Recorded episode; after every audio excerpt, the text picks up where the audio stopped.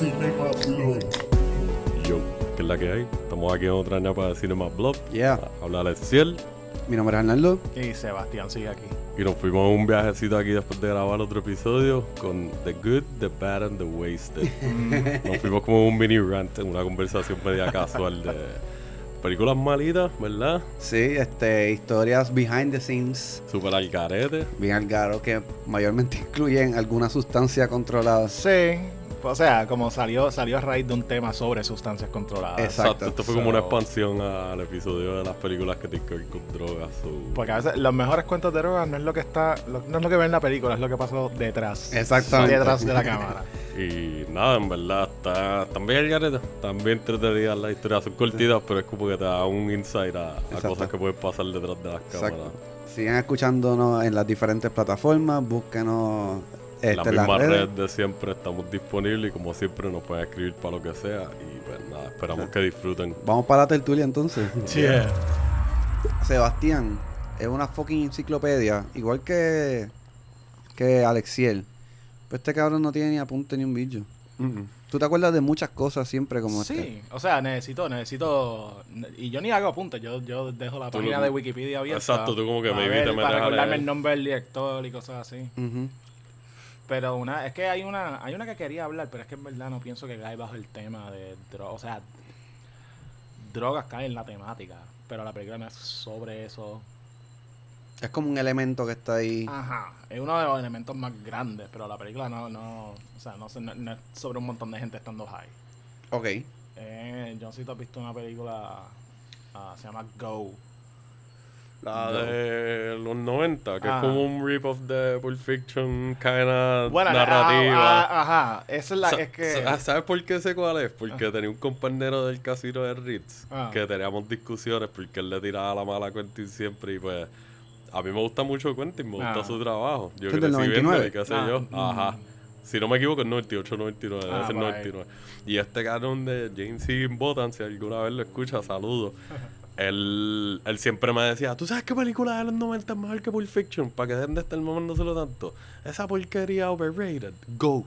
Go es mil veces mejor que Pulp Fiction. Y yo, hacho, mira, cabrón, hasta que un día la pusieron en Netflix Ah. al tiempo y por fin la vi después de años tener la misma discusión. Años, te estoy hablando de fácil tres o cuatro años ahí, da, da, a cada rato. Y es Cuando una- por fin la ven, temática. terminé de verla y lo único que hice fue empezar a reírme y ponerme a fumar. Y yo la escribí, yo creo, al otro día cuando nos vimos en el, en el trabajo, antes del line-up. Dude, en verdad, Te voy a hacer una tú eres cosa. un hater y ya, porque esta película Full. estuvo entretenida, me gustó, pero like, esto no le llega a los tobillos a Pulp Es, es, Fiction. es que es la misma estructura que Pulp Fiction. Sí. En el sentido de que. Rompe temporalidades. bunk- jumping back and forth en el tiempo and stuff like that. Ok. Es básicamente 48 horas. 48 horas de las perspectivas de diferentes personajes. Exacto. Y uno de los personajes está envuelto en la venta de fucking ecstasy. Ok. Shit. Y esas son como que las partes que yo más me acuerdo de la película. ah, porque son las partes más fun. Yo creo que Shit. exacto, son las más divertidas, las partes que actually las drogas están involucradas de alguna manera claro. u otra. Like, solamente hay un, hay un personaje que está drogado en la película. Porque es que, sin entrar en muchos detalles, que by the way, esta película, eh, el director Doug Lyman, que ahora está, Ese nombre me suena. es, es que es huge, es- es- no es huge, pero es grande ahora, pero él es del mismo corillo de Tarantino, de los 90, de gente haciendo indies y esas indies siendo compradas Él por dirigió Miramax. Swingers. Dirigió Swingers, dirigió Rounders, The Boy Identity. Born Identity, la Ah, última... ok, con Fair razón. Game, que es una película política bien chévere de Sean Penn y una chamaca Esa no la he visto. Edge of Tomorrow la dirigió. Ujú. ¿Hecho Tomorrow es de él? Ajá. Ok, so este tipo brincó de que Brincó like, bien a cabrón. fuego. La última que hizo fue un desastre. ¿Cuál? Yo no sé si tú has escuchado este despingue que pasó este año con la película de fucking. ¿Cómo se llama este Spider-Man nuevo? Tom Holland. Tom Holland. Que, en este- Ah, la que salió en Netflix. que es de. Tú le puedes escuchar los pensamientos a todo el mundo a cada rato. Ah, no, yo la estaba Ah, confundiendo no. con, con la de Cherry, algo de los... De Sí, los- que es de crime no es, de la época. Esa no es esa. Es una de sci-fi. Ok. Escrita por. Disque. Este cabrón, el mismo el que escribió The West Wing y The Social Network. Ok, Aaron Sorkin. Ah. Ajá. Aaron Eh. Sorkin yo creo que es verdad. entre comillas. Yo siento que lo que pasó fue que él hizo un primer draft. Y alguien lo cogió y... Pero, mano, una película de ciencia ficción que fue un fucking de todo el mundo la odia. Es Tom Holland y ya está. Y, y, uh, Daisy Ridley. En un futuro donde en el planeta Tierra lo único que quedan son hombres. Y Daisy Ridley acaba de venir del espacio, de una estación espacial. Y lo que sea que pasó en el planeta Tierra causa que todo el mundo aquí tú puedes escuchar lo que ellos están pensando a cada rato. Se forma como que esta burbuja de energía y tú escuchas lo que es esto. Eso es como que like, like, oh, she's so hot. Que si que, like, una, ajá, una cosa tan estúpida. Ajá.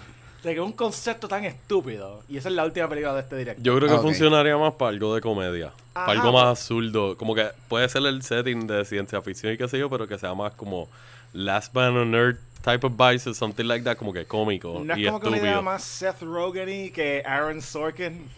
Ajá, sí, sí. Entiendo por qué dices que parece un first draft que cogieron y como ah. esto le falta, como que esto tenían una idea y no la terminaron. Como un The Room, obviamente The Room es como una idea, o sea, es, catastrófico, pero pero su intención era hacer un drama y terminó siendo yeah.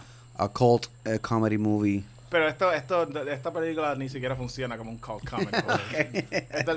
yo no la he visto. Wow, estamos diciendo que es probablemente más mala que The Room. O sea, es que The Room, por más mala que sea, The Room tiene mérito porque The Room te, te, te, Mínimo, puedes hacer drinking games, te puedes tirar un smoking session con par de amistad y reír, si vas a tripear y cringe watching ahí de que, oh my god. En mi opinión, una película no es mala si te entretiene. Por eso es que algunas de las películas me entretenían son películas que son dog shit fucking Birdemic es una, una pésima película, pero cabrón, tú no te vas a reír más en, en, anything else, mano. Cada vez que usan esos copy-paste pájaros que solamente tienen un movimiento. Ajá. Y, mano. De hecho, hay un libro, no sé si es un libro o un ensayo que alguien hizo, que dice que las personas que les gustan las películas malas mm. gozan de una inteligencia above average y, y son personas sofisticadas, cabrón. y puedo entender por qué. Porque no te cierras en, en los cuadros de lo que debería ser, de lo que debería ser bueno eh, en el cine. Simplemente captar la esencia, aunque no sea la esencia que estaba predestinada a ser. No sé si me entiendes. Sí, sí. Y tiene, tiene sentido con cojones. O sea, hay películas tan malas que son clásicos, como The Room y como, no sé, la que dijiste, aparentemente no. Like, Ajá. Cabrón, tú no sabes. Bueno, es que también tuvimos esta conversación de los B-movies. Like, yeah, exacto. Pero, Arnaldo, yo necesito que tú te pongas más a, like, Sí, lo really sé, shitty movies. Not, not B movies. No, no, shitty movies. Shitty C movies. Killing. D movies. Yo necesito que tú veas Killing. Eso es de. Que habla como, claro, como, nos fuimos, nos fuimos el viaje bien cabrón, pero es que en verdad, whatever. este, Thanksgiving es de un pavo asesino. es más nano. Dice gobble gobble motherfucker. Gobble gobble motherfucker. Esa es una de las líneas, más He escuchado las leyendas. Like, para mí, una película mala es una película que no hay, no, no hay nada redeeming about it una película, cuando una película te aburre, como hay una que yo no la he visto, pero todo el mundo, like, literalmente, una película que salió Dead on Arrival, que todo el mundo just pointed it and laughed at it. And not in a good way. not in a good way que tú se la recomiendas a otras personas, de que tú tienes que ver esto para que te dé una pavera. Una que es con, mano, una de estas películas que es como que, like, tú sabes, estamos empujando por un fucking Oscar. Sale Ansel Elgort, uh, el de Baby Driver, Sale un montón de gente. Salen unos chamacos de Stranger Things. Star Studded Cast. ¿Sabes por qué hace esa cara? Porque esta película, cuando salió, nadie la quería distribuir.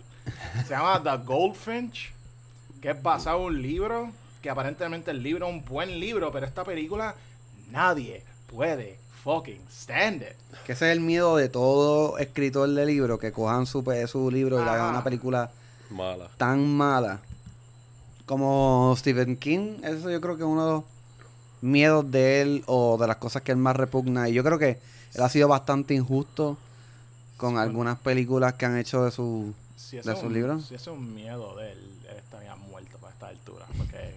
hay, son más las adaptaciones malas de películas de él que adaptaciones buenas, hablando claro. Yo te puedo decir, off the top of my head, no las voy a decir ahora, pero yo recuerdo haber crecido viendo por lo menos 20 adaptaciones súper malas, malas, malas, de que eran entretenidas, pero eran like, eh, esto no es Steve King lo más probable es la de esto. entonces después tiene otras que son un poco, pues, que sé yo, como Christine. Ca- Ajá. Carrie es de, una, de un libro de él también. Ajá. Christine. The Children Shining, of the pues. Corn. eh, Children Children, of the Corn. Es de, para mí de las peores. Ajá. Porque it hasn't aged nada No, no, bien, no. cabrón. Es mala. O sea, es buena en el sentido de like popcorn 80s cheesy Hacho, es que las actuaciones son tan malas y el Pero el diálogo niño- y el todo. niño sí, pero están de que. Es, no sé qué decir del niño, porque el niño tiene una esencia como que at least he's passionate y he tried, pero menos no el, nene, sé. el nene principal malo me daba miedo con él. It Sí, was creepy, pero cuando era chiquito me daba miedo de verdad. Qué Ah, horrible. Pero sí, hay más películas malas de Stephen King que buenas. Y en los 90, yo no sé qué carajo pasó, que todo el mundo, el- la- en los 90 todo el mundo quería hacer, coger un libro de Stephen King y convertirlo en un miniseries. para The. Langoliers. Langoliers, Tommy Knockers, Ajá. The Stand, que... The Stand, que sí, yo recuerdo haber visto esa chamaquita y hasta de chamaquito la veía y era como Ajá, que. this, eh, isn't, this isn't scary. I don't really like this. Pero la, la ve- pues la vi, me la vi. Yo creo que ABC era que la ponían a cada rato. Y mi vieja las veía también porque ya le gustan algunos de los libros de Stephen King. Como ella lee mucho. Ujú. So, Sleepwalkers es de las peores y como Esa es la de los gatos. Ajá. ¿Esa no fue la que él dirigió? No, él dirigió Maximum Overdrive. Esa es la de los troces. Esa a mí me gusta. Pero es mala. Es de- mala, pero- the way, volviendo al tema de la droga, Stephen King dice que él no se acuerda dirigir esa película por todo el perico que estaba haciendo. wow. Y si tú ves esa película, you know he's right. Porque esa película parece que la hizo alguien empericado hasta las tetas. Cabrón. Que hablando de El nombre, Maximum Overdrive. Ah, ah, I get a business idea. que hablando de droga, eh, estaba escuchando esto en un- en otro podcast que se llama La Industria, de que es de la muchacha de Vicky Yard, de los muchachos de que Ok. después de escuchar, que dan insights de cosas de la industria, películas o algo así. Este, y ellos hicieron un episodio sobre Titanic y todo el proceso antes y qué sé yo, y por qué se convirtió en una película de las películas más icónicas de la historia de la faz de la tierra. poco, ¿verdad? Hace Sí. como una semana o dos. Exacto. Y entonces yo no sabía esto. Pero cuando James Cameron estaban grabando las primeras escenas, que creo que eran Noruega, eh, que estaban grabando las escenas de el presente, cuando estaban entrevistando a, a la Ujú. a doña Rose, Ajá, en el bote, en el, En el bote, bote. exp- exploradores. Exacto. and shit, yeah. pues eh, en algún punto de, de los días de filmación, se conoce a James Cameron como una persona que no es muy simpática en el set. Yeah, yeah, yeah. Entonces, la teoría es de que hay alguien que se encojonó o algo. No se sabe a ciencia cierta qué pasó. Pero hay una persona que cogió y metió una droga alucinógena en la sopa Wow. donde mucha gente iba a comer. Y mucha gente comió. Ah, like, no me debería reír de esto, pero a mí No, pero like, es que no, no pasa algo súper, duper, duper grave. Pasan cosas bien weird. Obviamente mucha gente se fue en la mala, bien cabrón. Es que pensé en Climax. Había de todo. Desde Pensé en Climax, full, pero en un algo bote. así. De- porque ah, casi, porque había desde taquicardia, eh, paranoia, anxiety, hasta una fila de la- el, baile tan can can can can, eh, Conga. conga. Pero lo más bizarro de todo es que alguien apuñala a James Cameron en el cachete con un bolígrafo, creo yo, y James Cameron está muerto de la risa. Esto es real, cara. Esto es bueno, según el podcast, y yo le doy bastante legitimidad a este podcast porque hace un muy buen trabajo investigativo. Yo creo que esta es de las historias más que yo he escuchado Yo- de cualquier sí, producción. Shout out a, a la industria que, que en verdad ¿sabes? fanáticos de somos fanáticos de sí. Después Tú de escuchar yo- tú- también. Tú, acabas de, de como que darle o- otra vertiente a esta cosa que me tripea, que es cosa de droga en the behind the scenes de película. Ajá. Y sé que la última vez que estaba aquí estaba hablando de Richard Stanley y mencioné todo el despingue que pasó en, en Island of Dr. Moreau. Pero tú no mencionaste lo de que él estaba metiéndose.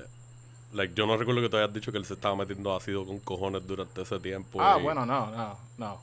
Pero obviamente si una persona se pone a vivir en la jungla de fucking Australia espiando una película, ese cabrón no está comiendo granola bars. That's, that's true. Pero sí, él estaba haciendo eso. Pero el otro detalle que más me gusta es que en toda esta pendeja que estaba pasando en ese behind the scenes, de que el director, Marlon Brando no le está hablando al director. Val Val Kilmer no Kilmer le no está le hablando al está hablando al director. director, y ¿verdad? Marlon Brando y Val Kilmer no se están hablando el uno al otro. Ah, horrible, eso es una... So, es días que nada se está pasando. So, toda esta gente, todo esto extra. Mira, eso, si tú ves ese documental, los mejores que lo pasaron ahí fueron los fucking extras vestidos de monstruo. Porque no tenían la casa de tanto así, fucking vestido como monstruo. Y después alguien viene y dice, I got some ecstasy. I got some acid. Y hay pietaje porque ellos empezaron a tomar home movies de estos tipos vestidos de monstruo, like parisianos. Mike, como, shit. como el video de Off With The, the Heads Will Roll de Yeah, Yeah, Yeah, es que el hombre lobo bailando en la pista, vinca. Oh my god, me acabas de explotar la mente de que. Diablo, yo estaría vacilando así mismo, un vestido de oso, pa, como bimbo por ahí, o como Winnie the Pooh sin pantalones y con una camisita roja ahí. uh. cuando estábamos, cuando estábamos, cuando yo estaba viendo este documental por primera vez, creo que fue Giovanna que dijo, tú te imaginas que esto fuese tu primer trabajo en una película, como un extra o algo así, y después llega la parte de los extras pariciando, y es como que, like, ah, bueno, pues, así, pues, otra cosa. Pero a mí me encanta cuando pasan mierda así, en, también en, ah, yo, yo tengo um, Natural Born Killers en DVD, y yo know special features de, de que no sé, porque creo que estaba en Location Scouting. Y está. Se, Dios, se me olvidó el nombre de Oliver Stone. Oliver Stone con, con. con crew people. Ajá. Y deciden, están por un desierto y alguien tiene shrooms. Y todos ellos se comieron shrooms. Y después lo empezó a seguir un policía. y que Oliver Stone dice que super loco en shrooms. Like, le va- pone el pie para donde está el pie del que está guiando el carro. Para fucking pisar el acelerador. Ajá. Y le está diciendo, there's a cop behind us. He's following us. Esto, we can't go fast. We gotta go slow. And he's like, that's why he's suspicious.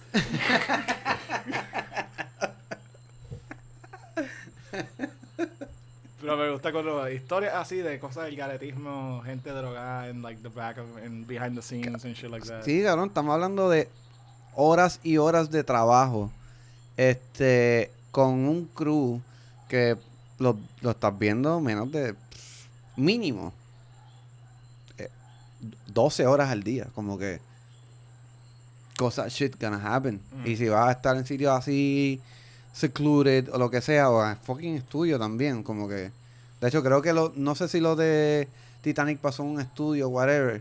Yo sé que el, el macaracachimba de los chavos, que no me acuerdo quién carajo era, Mm. se enteró de todo esto. Mira, tu crew está el garo, están endrogados, apuñalándose y bailando.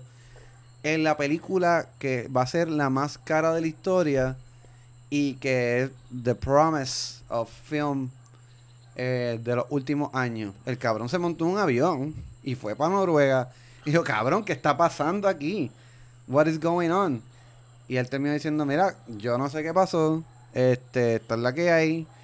Eh, no nos cancele. Eh, Tú sabes cómo James Cameron consiguió que le dieran más chavo Ah. para seguir la película. Eso sí. Pa' más droga. dame, da- dame más de esa sopa. Ah, yo no Puso sé. un, un random, una paca de como 10 mil pesos. Yo no sé quién hizo la sopa, pero aquí voy a dejar el budget para la comida del próximo No mes estoy- de grabación. No estoy Me culpando voy. a nadie. Y todo el mundo en la pichadera de que vamos a ver quién coge los chavos. Yo voy a poner esto aquí, voy a girar mi espalda. No Yo quiero que alguien coja esos chavos y que esta sopa esté ahí mañana. Y con una notita, quote unquote, soup money. ya. Este tipo, nadie habla de él. ¿Hay un Yo qué? no sé si tú lo si tú Un tipo sabes indie. Ajá. Ya no está around. Honestamente, he perdido touch si él ha hecho algo recientemente. Es un tipo que se llama Jim Van Bieber. No. No como. Justin, no como Justin Bieber, pero Ujú. Bieber.